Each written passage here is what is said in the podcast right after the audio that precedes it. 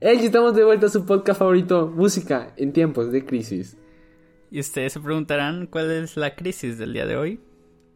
La crisis del día de hoy. Bueno, la primera es que Marvel trata de buscar a Nicolas Cage para que regrese para interpretar el papel de Ghost Rider. Este, creemos que no es una de las mejores decisiones porque, pues. A ver, este, estás hablando en plural, ¿eh? Pues sí, o sea, creemos, no, no hablo de ti, de mí, hablo de una ¿Tú y quién es más? gigante de personas que odiaron esa película. Este, porque sí es, es muy horrible de ver, o sea, no sé, ¿la has visto? Es que siento que la- el problema de la película, mm, o sea, sí es la película, pero no por Nicolas Cage. Es que no sé si has visto ese meme de.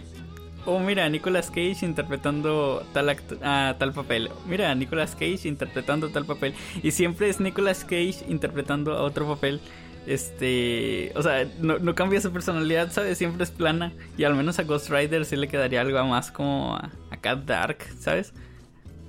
Acá Mm. oscuro, misterioso. Y pues Nicolas Cage es. Nicolas Cage.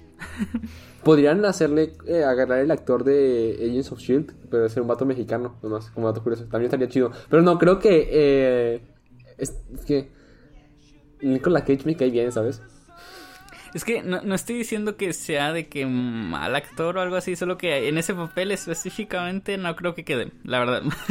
Bueno, es que también considerando que cuánto, ya tiene como, no sé, sin ofender, como Además, 50, o sea, esa, 60 esa años, película ¿no? se grabó hace uh, un chorro de años, o sea, ya está más viejo todavía y... Güey, güey, cuando yo, cuando la primera vez que vi esa película me daba miedo.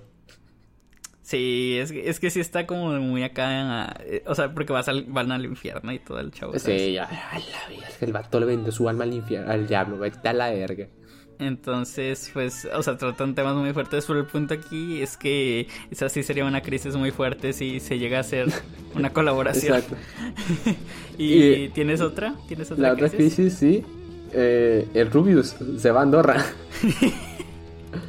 Tú, a ver, opinión seria, ¿qué opinas? Este, yo creo que, bueno, mira, nos debería de valer verga, ni siquiera es de nuestro país, ¿sabes? Es como, Sí.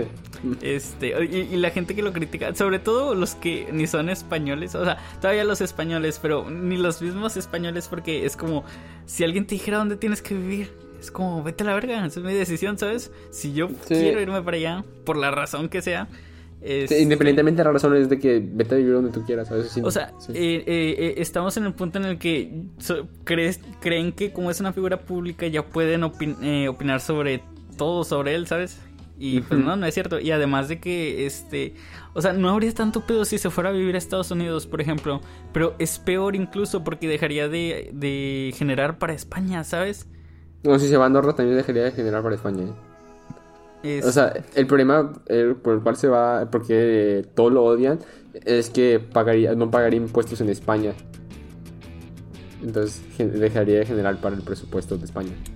Pues mira, es, es uno de miles de millones este, de, de euros que se han de generar allá. Sí, es que aparte, o sea, no es como que el primer español que lo hace, sino que pues todos los deportistas lo hacen, ¿sabes? Todos. Simón. Entonces de que simplemente el hecho de que él es como que una figura como que más centrada en los jóvenes, por eso lo critican más Sí, que más cualquier otro deportista. a, a nuestro nivel, ¿sabes? Sí. Ah, Y pues yo que nos debería de valer verga. Es como, pues, ni modo, es él quiso irse para allá. Este, y tú no tienes derecho sobre opinar. Así que si alguien opina que no debería irse, pues. Este. Pues vete a la verga, ¿no? Sí, o sea, y también considerando de que, pues, también es un vergo de diferencia los impuestos que se pagan de un país a otro, ¿sabes? Sí, de que sí, sí. en máximo, en España un máximo creo que era un 50% y en Andorra es un 10%. O sea, no mames. No, pues sí. Este. Y pues, hablando de Europa, Hablando de Europa, este. El episodio de hoy va a hablar de una banda inglesa. El capítulo de hoy hablará sobre Queen, que antes de serlo fue, era llamada Smile, conformada por Brian May como guitarrista y Tim Stafford como bajo y voz, o sea, eran un dueto. Eh, siendo Roger Taylor el batería que después de audicionar para ello entraría. Les estaba yendo bastante bien y abrían para bandas como Pink Floyd. Oye, es que pues, Pink Floyd en esa época, ¿sabes? Era como lo más top. Sí, sí, sí. Este. Pero a finales de 1969, Tim expresó que no quería seguir en la banda porque no, no se, estaban estancando, ¿sabes? Ya solo quedaron ahí. O sea, solo, solo serían para abrir bandas. Ajá, solo abrían bandas, nunca fueron como la banda cabecera, por así decirlo. Entonces fue como, no, bro, o sea, yo quiero hacer cosas más grandes, este, esto se me está quedando chico, ¿sabes? Sí, pues está bien. o sea, está bien tener una mentalidad así grande, pero pues a lo mejor toma su tiempo, ¿sabes? Sí, pero pues, ¿sabes qué le pasó? O sea, ¿sabes de él? Porque yo de Chile no sé nada de él. ¿Sabes si le fue bien después? Eh, tengo entendido que pues se quedó en ese mismo nivel. Este, de que abriendo bandas. Ah, este. pobre vato. ¿Te imaginas, que, que un día le haya abierto a, Tim, a Queen? Eh, eso, eso sería lo más. Lo, más épico para. Para Brian y para Roger. Lo más desgraciante para él, ¿sabes? Sí, sí, sí. Es que no ocupan a alguien que sirva platos o algo. no ocupan ahí de seguridad un guardia o algo. Bueno, eh, la conexión que había entre Smiley y Mercury se dio ya que Tim estudiaba con Freddy en Lindard College y se hicieron amigos.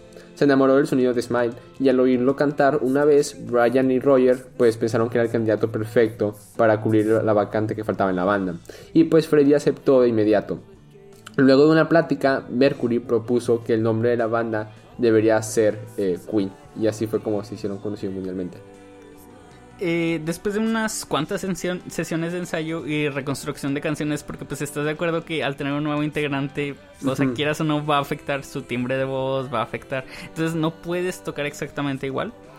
Eh, una reconstrucción de canciones que originalmente eran proyectos alternos de cada uno, dieron sus primeros conciertos, pero aún no estaba por descubrirse uno de los pilares de la banda, John Deacon, que fue integrado a la banda luego de una audición después de un concierto en una taberna cerca del colegio donde Freddy estudiaba, el Ilnard College. Vieron todo el potencial que tenía y la química que juntos hacían al unísono. Como dato curioso, el logo de la banda es altamente influado por los signos zodiacales. Porque pues aparecer Freddie Mercury era como de que la típica morra de los signos, que es la que típico de que te pregunta de que, güey, ¿qué eres? ¿Qué signo eres? Y tú dices típico de, que Capricornio. no, no, güey, que le dices Leo y te dice de que, sí, por eso. O de que se nota. No, no, no. ¿Qué eres, Géminis? Ah, yo odio a los Géminis. Si has visto ese video. Ay, no. Bueno. Eh, en, el, en, el, símbolo, en el icono, por así llamarlo, de Queen, se ven dos leones que representan a Deacon y Roger, que son leos. Eh, el cangrejo, que pues la verdad yo tampoco lo había notado, y creo que tú tampoco. no. Está, o sea, ya, que lo vi bien detenidamente, está chiquitito. Este, y en medio, ¿sabes? Es como entre todos los leones y toda la el dibujerío, pues no se nota. sí, sí, sí, es como cuando eres niño y dibujas la bandera de México y nomás dibujas la águila y la serpiente, pero te vale verga todo lo que está abajo. No, no, no, dibujas un punto café. así como, ¿sabes? Sí. Así de huevón. sí, sí. Bueno, el cangrejo representaba a Brian, que es cáncer, y las dos hadas representaba a Mercury, que es Virgo. Bueno, era Virgo. Era. Eh, ya en el ámbito profesional, la banda en sus primeros años no le fue muy bien, ya que no habían tenido una propuesta por parte de una disquera que y se estaban empezando a frustrar porque pues o sea sí tú trabajas y si no ves éxito en algo de tiempo pues como que este o, sea, por, más que lo hagas como por pasión llega un punto donde dices o sea sí de pasiones no voy a vivir sabes bueno depende cállate. Este pero les llegaron dos propuestas después de un tiempo. Una por parte de Chrysalis Records a quienes Queen rechazó ya que la propuesta eh, no se les hacía que los beneficiaba mucho y que gracias a su talento podían aspirar a más grande. Otra oferta que recibieron fue de Trident Studios, que surgió ya que pues habían topado con unos ingenieros de sonido de la disquera que habían trabajado anteriormente con Smile y que, que los ingenieros recordaban el talento que tenían Roger y Brian y pasaron como que el dato a los directivos de Trident, Studios quienes vieron que pues el grupo tenía talento y así y ofrecieron un contrato pero ellos lo rechazaron y tiempo después este, volvieron a poner a hacer otra, otra oferta y en 1972 fue cuando aceptaron por fin un contrato con una disquera. Eh, su primer álbum empezó a ser grabado sin ningún sello discográfico. O sea, ya tenían disquera, pero no un sello, ¿sabes? Ya que Trident aún no lo definía. Eh, dicha compilación se llamaba Pre or the Night eh, y empezó a ser grabada a mediados de 1972 y finalizó a finales del mismo año. Simultáneamente el elegido para ser el sello discográfico de Queen había sido Electric, que como dato curioso también fue de Metallica y de muchas otras bandas bastante grandes. Sí, ya hemos hablado de eso, ¿no? En otro episodio, no me acuerdo. Creo que fue el de George Harrison, o sea, hubo una colaboración. Este... No. no, no, no, no, fue de, de, de, de, Daniel Johnston. Cierto, cierto, cierto, cierto. Bueno, eh, aquí va a haber un error en la Matrix, o sea, porque ese episodio ya no existe. Va a existir en un futuro. Ajá, va a existir. Este, hubo un error en la Matrix aquí. Este, pero sí, o sea, básicamente la, la cuenta la experiencia de Daniel Johnston, ¿ok? Eh, simplemente era un artista que creía que, que los de Metallica lo iban a matar. Ya. Y, por eso no quiso firmar con, ellos. Ajá. Este. Pero eso fue de que acá en los 90, 90 y tantos. Este. Pero después va a existir otra vez ese episodio, no se preocupen. Este. Bueno, el elegido para hacer la discreta Queen había sido Electra. Eh, y pues eso, es como la tienda que le debes de pagar al iPhone, que ya llevas 48 meses, por favor, págalo antes de que se me meses bien poquito, güey. Es que lo saquen que por ciento y algo meses. Toda tu vida ahí pagando el iPhone. Hay gente que tiene el iPhone 5 y todavía lo sigue pagando. ¿Te imaginas esa mamada? No mames. No, no, estaría de la verga eso. Ah, estaría mejor sacarlo de compensación o algo así, ¿no? Estaría mejor sacarlo sin pagar y que no te cache. O sea, no, sí, sí, sí, pero si ya vas a hacer la pendejada de sacarlo sin pagar, o sea, que a meses mínimo sacarlo en que Telcel, porque pues ahí lo puedes cambiar, ¿no? O sea, que cuando sale un nuevo, nuevo lo puedes cambiar. Ah, pues sí. yo no sé, ¿sabes? me han dicho, me han dicho. me, han dicho. Eh, ya para 1973, con discografía, eh, todos los integrantes ansiosos por crear música, eh, nació el, el álbum homónimo que fue muy influyente durante la época en Londres, donde Freddie Mercury compuso 5 de las 10 canciones que, que componen el álbum. Una revista prestigiada de aquella época llamada Old Music dijo, parece más como un conjunto de ideas que un álbum coherente. Pero ¿qué ideas tuvieron? Prácticamente cada una de las firmas de Queen ya estaban presentes en él, desde las armonías de ópera de Freddie Mercury hasta las ricas armonías de Ryan May. Y esto se refería a que todo el álbum y todas las canciones estaba presente como el toque de cada uno. De que podías... ya estaban agarrando ciertos sonidos, ¿sabes? que había un toque que representaba cada uno y todos estaban juntos en, en el álbum, por así llamarlo. E, eso es lo, chido de... Ese es como el efecto Queen, ¿sabes? Porque, o sea, también ya lo vimos con los Beatles, pero, ah, o sea, hasta cierto punto en los Beatles... Otro de la había cierto, había, había cierto como eh, superioridad, por así decirlo, de popularidad entre los integrantes. Pero casi que por Queen eran todos por igual, ¿no? O sea, no hay, no hay como... O sea, si acaso Deacon, pero Deacon era alguien muy serio. Entonces, pues a, él no le interesaba como tal de que se estar a la altura de popularidad de sus compañeros, él solo quería tocar. Y pues prácticamente todas las canciones, o sea, mínimo Queen tiene de que pues varias canciones populares y prácticamente todas las populares son escritas por alguien diferente. Sí, ándale. De, de, hecho, e, eso es lo que vamos a ir repasando eh, a lo largo de este capítulo, que no todas las obras maestras de Queen fueron escritas por Freddie o por Brian, sino se las fueron repartiendo. Sí. Este, Mientras hacían la gira correspondiente del álbum, iban eh, alternando con las grabaciones de lo que sería su segundo disco, Queen 2, lanzado el 8 de marzo de 1974, que llegó al puesto número 5 de popularidad en Inglaterra y siendo un exitoso disco de oro y sumado a eso, en Estados Unidos no le fue nada mal, llegando al puesto 49 de las listas. La foto del disco fue la base para la idea de lo que después sería el video de Bohemian Rhapsody, pero eso lo tocaremos después. Sí. Queen era una banda bastante activa y si no estaban en gira estaban grabando o estaban componiendo pues, o, haciendo algo productivo en sí para la banda. Lo cual tuvo como resultado que el año de, del 74 se publicara eh, lo que sería el primer adelanto del siguiente, del siguiente y su tercer álbum, Sheer Heart Attack. Eh, el cual fue nada más y nada menos, eh, bueno, que, ¿cómo se llama? el adelanto fue nada más y nada menos que Killer Queen, que pues pues o sea, todos conocen la canción y teniendo pues un éxito tan grande no solo en Reino Unido, sino que traspasó hasta la cima de la lista de popularidades de Estados Unidos y de todo el mundo. Sí, o sea, prácticamente ese fue como el boom, ¿sabes? El, el estos, esos, estos somos Queen y este es nuestro sonido, ¿sabes? Sí, esa canción es muy buena. O sea, es, muy, pero muy, buena. sobre todo el solo, bro. El solo. Sí, sí, sí, sí. esa canción es buenísima. Este, o sea, porque estás de acuerdo que no, no es algo, o sea, que uno consideraría coherente combinar como patrones de chasquidos con rock, ¿sabes? Es como siempre cuando mencionaban rock es baterías acá llenas de distorsión, con guitarras llenas de distorsión. Y aunque en la guitarra tiene distorsión, no es lo más marcado de la canción, ¿sabes? Sí, sí, sí. Y pues ya para 1975 eran lo suficientemente grandes como banda como para dar su propia gira por toda Estados Unidos. O sea, ese ya fue su inicio como banda cabecera. Teniendo memorables conciertos y presentaciones que a día de hoy se pueden conseguir en YouTube. Pero no solo acaba ahí, sino que el tour continuó del lado occidental con Japón. Pero sin saberlo, Queen estaba por sacar su mayor obra maestra, según la mayoría de las críticas, eh, hacia el álbum, titulado A Night at the Opera teniendo como singles principales You Are My Best Friend and Bohemian Rhapsody, la cual fue grabada en tres semanas, muy poco tiempo tomando en cuenta la complejidad que tiene esta canción, junto a sus vocales, sus coros y pues la experiencia que te hace al escucharla. Eh, esto no tiene nada que ver como, tal, o sea, sí es una experiencia de la canción, pero siempre que escucho Bohemian Rhapsody, o al menos la mayoría de las veces, tengo recuerdos. O sea, también. este, no. Tengo, tengo recuerdos de ir a una quinta o algo así, acá de esas que vas por una carretera que es recta. y, que por más que mires a la ventana parece que no se acaba como el paisaje.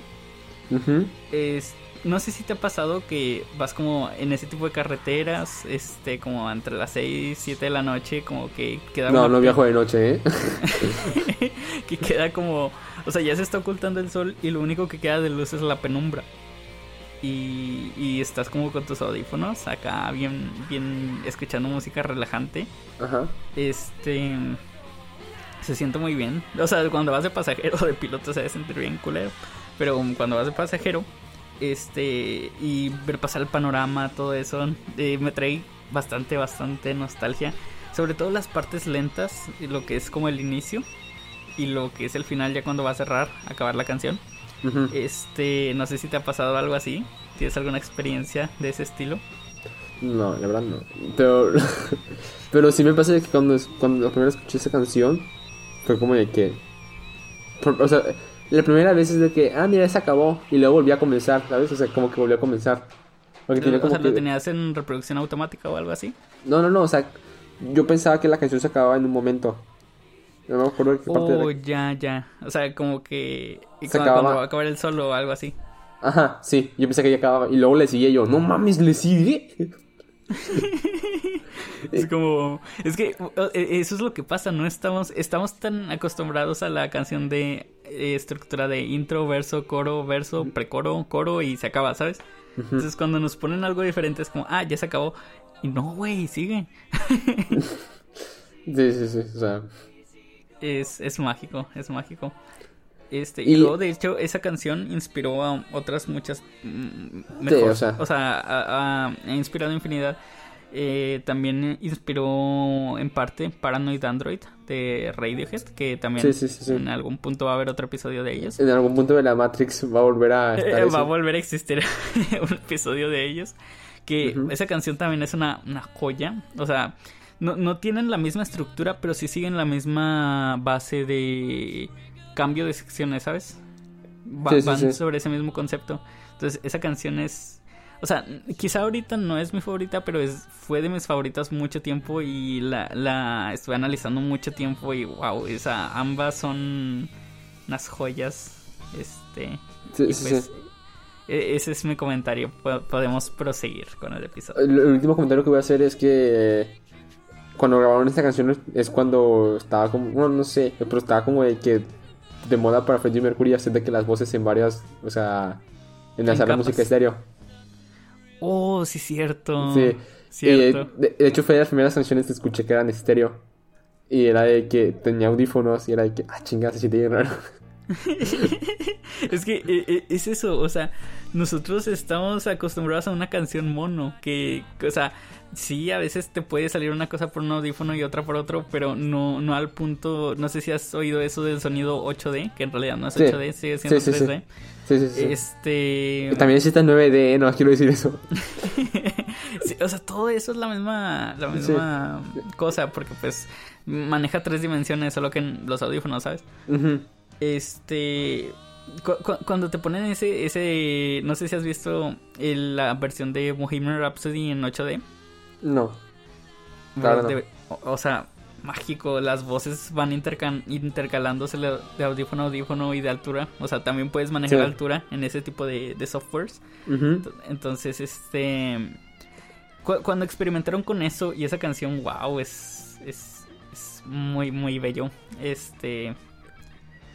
Y pues sí, también fue de las primeras este, en, innovar en eso, de canción estéreo. Sí, sí, sí.